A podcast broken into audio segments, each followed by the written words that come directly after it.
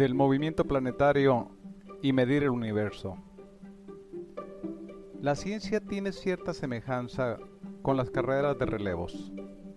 En ella, los avances y descubrimientos son generalmente antecedidos por el arduo y persistente trabajo de personajes a los que pocas veces les hace justicia la historia, o el reconocimiento de los colegas que les tocó por tiempo y fortuna saltar a la fama por llegar a una meta relativa y temporal.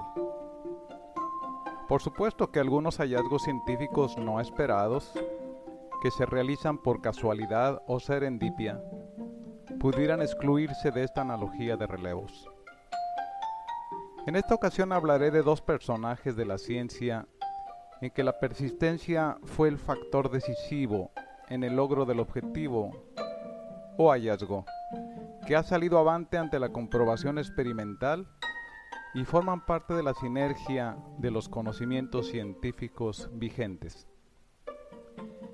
En los, inicios del siglo XVII, una diferencia de 8 minutos de arco entre mediciones del minucioso astrónomo sueco Tycho Brahe de los movimientos de Marte en contraste con cálculos con órbitas circulares, ocho minutos que señalaron el camino hacia la renovación de toda la astronomía, que bien podría ser un error de medición, ya que los telescopios aún no se utilizaban y la resolución máxima por las limitaciones del ojo humano es de aproximadamente de un minuto de arco. El gran matemático alemán Johannes Kepler Después de cerca de ocho años de análisis y cálculos que produjeron unas 900 páginas con el problema de Marte, concluyó expresando que para la órbita de Marte no queda ninguna otra figura posible más que una elipse perfecta. Y lo que es válido para Marte tiene que serlo para los demás planetas. Deducción confirmada.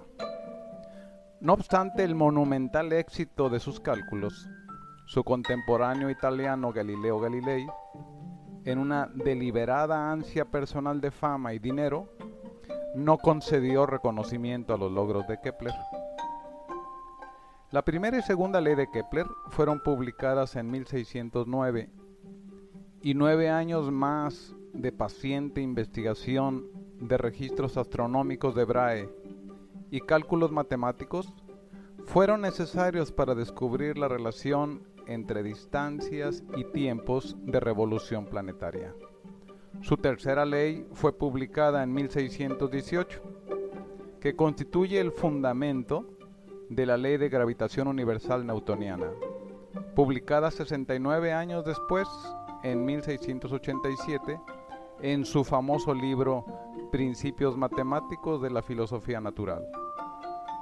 Pero Newton tampoco se distinguía por compartir la fama y mucho menos con un alemán.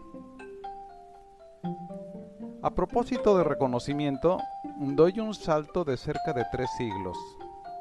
A finales del siglo XIX, en el Observatorio estadounidense de Harvard, se contrataban mujeres para observar, analizar y catalogar estrellas. Cobraban 25 centavos por hora Contratar hombres para la misma labor era más costoso.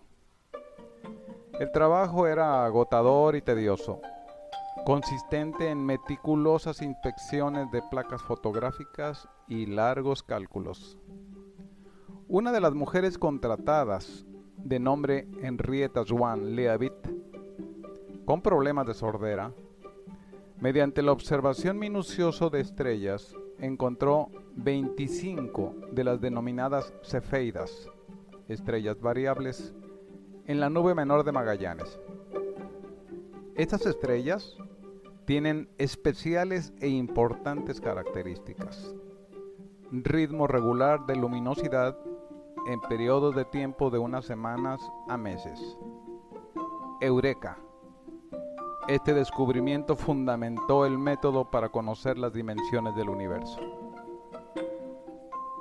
Pero, qué lástima, el artículo decisivo, publicado en 1912, fue firmado solo por su jefe, el astrónomo Edward Charles Pickering, que por su injusticia podríamos cambiar su apellido por Pickering. Posteriormente, un miembro de la Academia Sueca de la Ciencia hace lo correcto al proponer a Henrietta Leavitt para el premio Nobel. Lamentablemente Leavitt había muerto, sin el merecido reconocimiento y sin dinero, dejando un testamento a su madre por bienes estimados en 350 dólares. Nuestra analogía del desarrollo científico con una carrera de relevos podría ser más ajustada si se consideran las variables de arbitraje indebido y dopaje de arrogancia.